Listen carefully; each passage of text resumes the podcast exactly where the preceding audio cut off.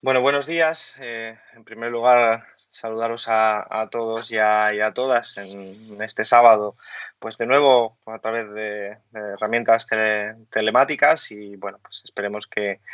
pronto, más pronto que tarde, pues podamos volver a reencontrarnos, a vernos y, en el mejor de los casos también incluso a abrazarnos. Eh, saludar a todos y a todas, como decía, en, esta hora además eh, un poco más temprana que de lo habitual, pero bueno, también la ventaja de, las herramientas telemáticas es que permiten ahorrarnos una serie de, viajes y por lo tanto también bastantes horas de tránsito a mucha gente. Eh, es la Asamblea Político y Social que correspondía hacerla. Eh, viene cargada de, material, viene cargada de razones para, debatir, pero no obstante quisiera primero, además del saludo, pues eh, desearos que, estéis bien, esperar que estéis bien con vuestras familias en términos sanitarios, en términos sociales, porque bueno, seguimos viviendo y sufriendo una dramática pandemia que estamos viendo los rebrotes en, determinadas zonas de nuestro país eh, que eran de esperar, pero que están teniendo una incidencia muy importante y espero que bueno que en lo personal pues eh, podamos estar todos sanos y que podamos estar todos bien dentro de la batalla política naturalmente en la que nos sitúa esta organización. Quisiera también ser en la medida de lo posible breve. Tenéis un informe que se ha pasado para facilitar el debate. Yo creo que es un informe potente, centrado en elementos eh, prioritarios en este momento. Naturalmente, el informe no pretende agotar todos los temas a tratar. como sabéis, no, no, es, no, no es el espíritu, sino tendríamos que tener un documento demasiado extenso y probablemente impracticable a la hora de debatir, pero sí que lo hemos centrado y lo he centrado en particular en, dos aspectos que yo creo que son centrales. En primer lugar, el tema presupuestario. Nosotros estamos en este contexto eh, a la vuelta de un nuevo curso en septiembre en un contexto de rebrote de pandemia, pero al mismo tiempo de gobierno de, coalición, en el que hay muchos retos todavía por abordar, un gobierno de coalición que, como se ha señalado en otras ocasiones, es una experiencia novedosa y, por lo tanto, todos vamos aprendiendo como sociedad en términos culturales de conllevar estos presupuestos eh, que, y este gobierno, quiero decir, y cuya manifestación política más clara en términos ideológicos y políticos son los presupuestos. Unos presupuestos que pretenden y aspiran a sustituir a los que están ahora vigentes, que son los del señor Montoro del Partido Popular. Esa es una de las grandes anomalías de este tiempo político y es que tenemos ahora mismo vigentes unos presupuestos de un gobierno que se extinguió, por decirlo de alguna manera, a través de la moción de censura en el año 2018, que son unos presupuestos que esta organización política cuestionamos, yo creo que con toda la razón, y criticamos eh, como, como, elementos eh, profundamente reaccionarios y en contra de las familias trabajadoras. Sin embargo, pues determinadas circunstancias han hecho que estos presupuestos sigan estando en vigor y ahora tenemos la oportunidad, una vez ya han pasado una serie de meses del gobierno de coalición, de poder revisarlos y de poder llevar a la Cámara parlamentaria, al Congreso y al Senado, unos presupuestos nuevos. Pero estos presupuestos nuevos, mm, naturalmente, tienen que tener un contenido y, naturalmente, tienen que estar apoyados por alguna serie de fuerzas políticas eh, con presencia parlamentaria. Y esto es de lo que estamos ahora mm, hablando en términos políticos. Sin duda, esto hay que insertarlo dentro de una dinámica, como decía, eh, amplia de, cuestiones que van pasando a nivel europeo, la ola reaccionaria global, muchos fenómenos que hemos analizado, pero cuando bajamos a lo concreto, pues encontramos este debate, el debate de los presupuestos generales del Estado. Precisamente por eso, en el informe señalamos dos aspectos que para nosotros son, son claves. Es decir, en primer lugar, los presupuestos son cristalización, como decía antes, la cristalización ideológica de un proyecto de gobierno, en este caso de un gobierno de coalición. Y tienen que aspirar a cambiar el país y a empezar a dotar de, realidades distintas a nuestra sociedad.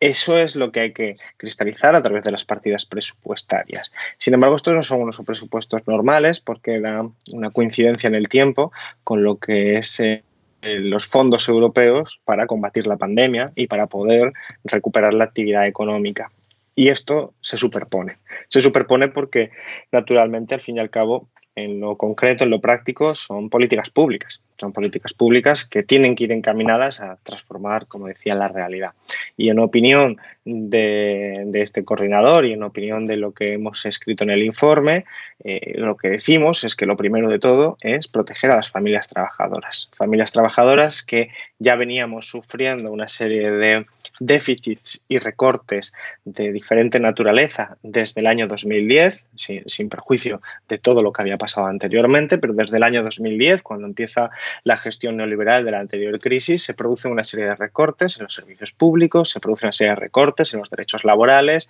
en los salarios, etcétera, etcétera, de la que no nos hemos repuesto, porque lo que hemos tenido ha sido una década de gestión neoliberal mmm, que ha sido encaminada pues directamente a recuperar la actividad económica por la vía de incremento de la explotación de la mayoría social. Y eso es lo que queremos revertir. Ese ha sido el eje central de nuestras campañas electorales y ese ha sido el eje central también de la configuración de un nuevo gobierno de coalición alternativo al del Partido Popular que había obrado la mayor parte de ese tiempo. Y por lo tanto, cuando llega la pandemia, lo que hacemos es agudizar eh, nuestra intención de defender estas políticas, eh, desplegando un escudo social que tiene coherencia con lo que eh, son nuestros deseos y, nuestros proyectos políticos, pero que además tiene una razón de ser inmediata como es la lucha contra la pandemia. Estamos hablando de ese escudo social del que ya hemos hablado y hemos eh, explicado muchas ocasiones, que incluye desde luego pues la, paralización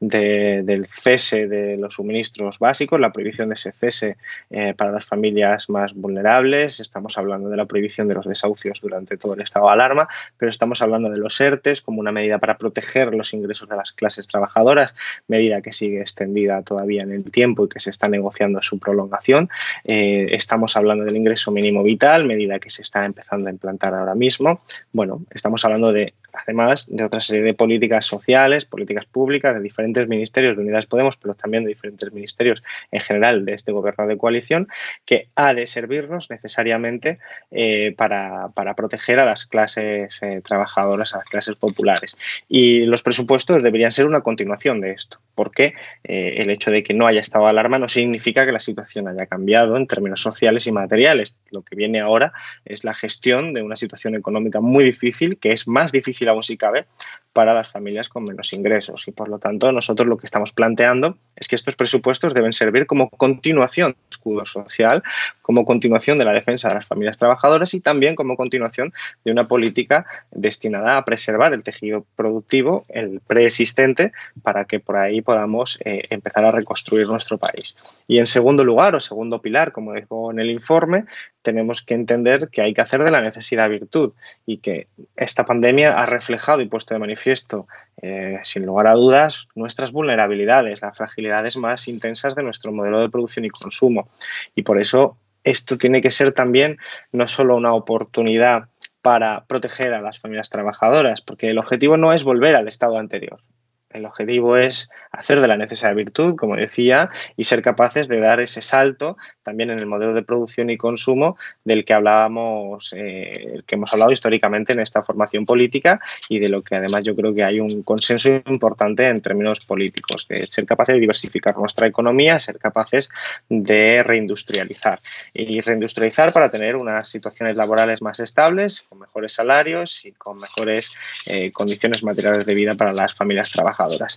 estos dos pilares, el pilar que se refiere a la protección de las familias trabajadoras, de la masa salarial, de, en última instancia, la mayoría social en sus diferentes dimensiones, materiales y no materiales, junto con la reindustrialización, que sería quizás la forma de llamar a, este cambio de modelo de producción y consumo descrito en el informe, que aspira a, pues a, a que no seamos un país que dependa únicamente eh, o fundamentalmente de un único sector, sino que seamos capaces de diversificar la economía, de invertir en actividades con intensidad tecnológica alta, con una gran cualificación, porque eso es lo que permitirá finalmente tener mejores salarios. Estos dos pilares son los que deben estar cristalizados en los presupuestos. Y yo creo que estos dos pilares explican, describen muy bien una política presupuestaria de, de izquierdas nítida eh, que protege los derechos laborales al mismo tiempo que entiende que nuestra economía tiene que cambiar en lo fundamental, nuestro país tiene que cambiar en lo fundamental para naturalmente dar, dar espacio a unas condiciones de vida mucho mejores de las que vivíamos pre-pandemia. Esto es lo importante, porque hay otros enfoques legítimos, pero yo creo que, no viables, que lo que pretenden es utilizar esta situación simplemente para compensar las pérdidas eh, provocadas por la pandemia, elemento que necesariamente ha de ser atendido, pero que nos puede agotar el proyecto político. Si solo hacemos es mm, corregir aquello que ha distorsionado la pandemia, volvemos al punto inicial y el punto inicial no era un punto satisfactorio, era el punto donde la desigualdad había crecido como consecuencia de la anterior crisis, los derechos laborales estaban eh, retrocediendo, etcétera, etcétera. Lo conocemos de sobra. Por eso, una política presupuestaria tiene que basarse en lo sustantivo en estos dos pilares. Insisto, esto no agota el número de posibilidades presupuestarias porque naturalmente los presupuestos abarcan la totalidad de la política pública, pero estos dos pilares son como una suerte de vectores o vehículos eh, sobre los que se van situando el resto de políticas para, para que entendamos bien hacia dónde vamos. Y naturalmente si son de izquierdas, como decía, si son lo que describe es un proyecto de izquierdas de país, tiene que tener un sostén parlamentario coherente con ese proyecto. Los sostenes parlamentarios siempre condicionan de una u otra manera el resultado y por eso nosotros entendemos que estamos en una situación muy, muy particular donde hay un gobierno de coalición que no tiene mayoría absoluta, sino que tiene que ir a, consiguiendo negociar y acordar con otros grupos parlamentarios y eso significa que se abren siempre opciones y nosotros tenemos que estar dispuestos a hablar con todo el mundo para sacar adelante estos presupuestos, unos presupuestos pactados previamente por las fuerzas de gobierno que, forman el gobierno, es decir, el Partido Socialista, Podemos, Izquierda Unida, etcétera. Y esto es lo que tenemos que, conseguir. Ahora bien, no es lo mismo conseguirlo con una serie de partidos que con otra serie de partidos. Y aquí es donde entra la política más, más concreta. Y naturalmente nosotros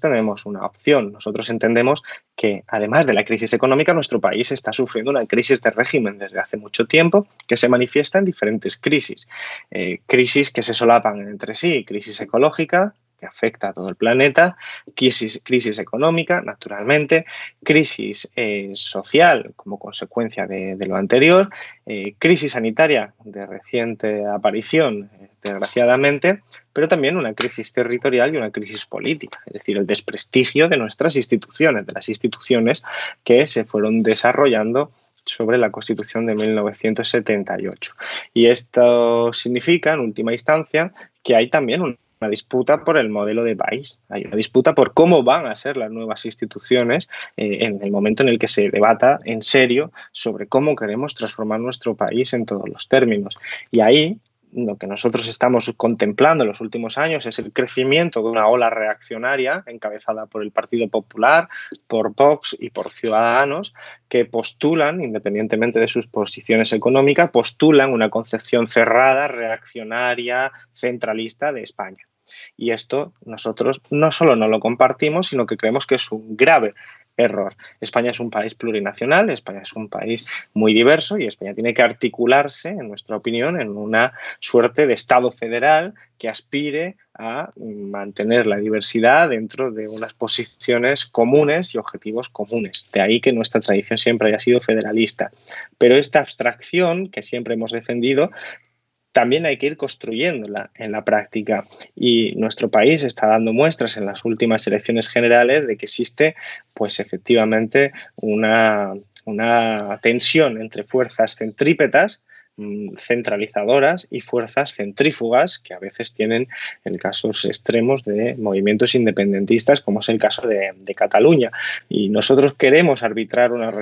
una solución federal para nuestro país que se tiene que ir construyendo también con soporte político. Y es la única opción viable, lo hemos dicho en los últimos años de Izquierda Unida, es la única opción viable para la resolución del problema territorial y este aspecto, esta dimensión tiene que estar contemplada también en el soporte parlamentario. Por eso, para nosotros, la única opción viable de unos presupuestos que al mismo tiempo que resuelven los dos pilares que acabo de describir, son capaces de dar ensamblaje a unas fuerzas políticas que van a ser necesariamente el, vector de crecimiento de esa alternativa de país, esa otra concepción de España que siempre ha existido y que queremos promover, eh, que en el fondo es constatar la realidad plurinacional de nuestro país, pasa por reforzar la mayoría de investidura. Es decir, este gobierno es un gobierno que nace precisamente apoyado por fuerzas que postulan una nueva forma de ver nuestro país, una nueva forma que ya existió pero que nunca fue dominante o que fue dominante durante periodos muy cortos de, la vida política de nuestro país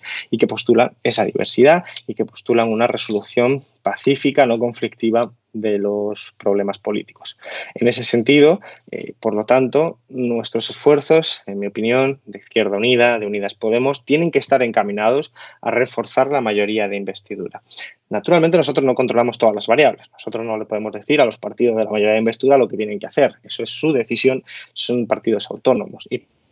por lo tanto, nosotros no podemos cerrar ninguna puerta a nada. Pero nuestra visión política no es solo para los presupuestos. Nuestra visión política habla de un nuevo país. Nuestra visión política habla de un proceso constituyente. Nuestra visión política habla de nuevas instituciones. Nuestra visión política habla de resolver problemas estructurales, no solo de problemas coyunturales. Por lo tanto, la resolución del problema de los presupuestos tiene que servir también de sostén para resolver problemas que están enraizados mucho más en el, en el país. Y la mayoría de investidura es el único conjunto que nosotros vemos viable y sostenible para ese proyecto. Entonces, yo creo que sostener a debate eh, estos dos aspectos, el sustantivo y lo que llamaríamos procedimental, los apoyos parlamentarios, eh, creo que la respuesta va por lo que se ha indicado en el informe. Además, esto se da como segundo elemento del informe, al mismo tiempo que la crisis de régimen se agudiza, al menos en lo que se refiere al desprestigio institucional. Al desprestigio institucional porque vamos conociendo fenómenos que ocurrieron en el pasado, en el pasado reciente o a veces en un pasado un poquito incluso anterior, relacionados con el uso de las instituciones para beneficio privado y por lo tanto por la corrupción de su propio sentido público. Hablo de la corrupción del Partido Popular y hablo de la corrupción de la monarquía. Hablo de la corrupción del Partido Popular porque se refiere a un hecho gravísimo que tiene que ver con la utilización incluso de las fuerzas y cuerpos de seguridad del Estado para el espionaje político de los rivales y a veces de los compañeros de partidos para evitar que se conozcan verdades sobre procesos de corrupción, es decir, un caso gravísimo y del que estamos viendo novedades eh, que atormentarían eh, a cualquier sistema político eh, que, que se precie como democrático, porque significa que el Ministerio del Interior y ahora con la persona que lo representó en el gobierno del Partido Popular, imputada precisamente por estos hechos, se dedicó a espiar a partidos políticos y a, propias compañeros de partido del Partido Popular con el objeto de evitar que se conocieran más cosas eh, sobre la corrupción. Pero eso también tiene otras aristas en el mismo proceso que estamos conociendo, del que solo tenemos probablemente una pequeñísima parte de conocimiento de lo que realmente sucedió, pero aún así estamos conociendo que esas gentes implicadas en las altas instancias del Estado, utilizando mecanismos del Estado para atacar la democracia en última instancia, también utilizaron su influencia sobre el Poder Judicial. Y entonces estamos hablando del desprestigio de todas las instituciones, partidos políticos por corrupción, la democracia por, por efecto e incluso de los jueces. Este desprestigio, esto ahonda la crisis de régimen en nuestra opinión y sobre todo exige soluciones, exige responsabilidades. No podemos olvidar de que este tipo de procesos no se hacen individualmente, sino que requieren como mínimo de la complicidad silenciosa de mucha gente, pero seguramente de la complicidad no silenciosa, sino activa de muchos otros actores políticos que han tenido una importancia fundamental en el Partido Popular en tiempos pasados y en tiempos presentes. Y por lo tanto esta corrupción no la podemos perder de vista porque es una corrupción que nos está señalando no un caso concreto, sino el propio corazón de cómo ha operado el sistema. Y esto es muy grave. Es muy grave y no podemos dejarlo pasar. Y afecta naturalmente al sistema que queremos cambiar, a un sistema político que queremos cambiar para que estas cosas que estamos conociendo no vuelvan a suceder. Y esto está simultáneamente ocurriendo al mismo tiempo que conocemos de nuevo también la punta del iceberg de la corrupción de la Casa Real una monarquía implicada en casos de corrupción enormemente graves que dañan a la democracia española y que tampoco han podido ser responsabilidad de una sola persona. No se puede armar una trama financiera como la que estamos conociendo sin la complicidad de mucha gente con una alta cualificación y el silencio cómplice de instituciones que estaban también ahí. Y esto hay que señalarlo una y otra vez, porque la huida del ciudadano Juan Carlos de Borbón lo que hace es confirmar esos indicios, ya pruebas que hay contra él. Y la huida además al país al que lo ha hecho, lo que hace es revalidar que todas las sospechas acumuladas durante los últimos años tienen indicios de verdad. Y todavía hay procesos judiciales abiertos, pero ya hay un desprestigio muy poderoso de una institución que además es la institución más blindada de la democracia española y representativa del sistema eh, constitucional de 1978. Y sorprende que en vez de querer mejorar todo esto, tengamos a partidos políticos defendiendo a capa y espada, como hace la derecha reaccionaria, la figura del monarca. E insisto, el problema no es, en este caso, de monarquía frente a república. El problema es de la existencia de una institución, en este caso la monarquía, cuyos incentivos a no corromperse son nulos, porque es una institución en la que se podía hacer este tipo de cosas con total impunidad como además estamos viendo, porque estamos haciendo referencia a cosas que han pasado hace muchos, muchos años y de los que solo conocemos una pequeña parte. En consecuencia, eh, tenemos una situación convulsa en términos políticos, en términos institucionales, la crisis de régimen se sigue agudizando, la crisis económica también,